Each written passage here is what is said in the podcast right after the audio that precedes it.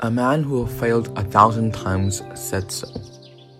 When inventing the light bulb, Thomas Edison tried more than a thousand materials to find the right one for the filament, but all attempts ended in failure.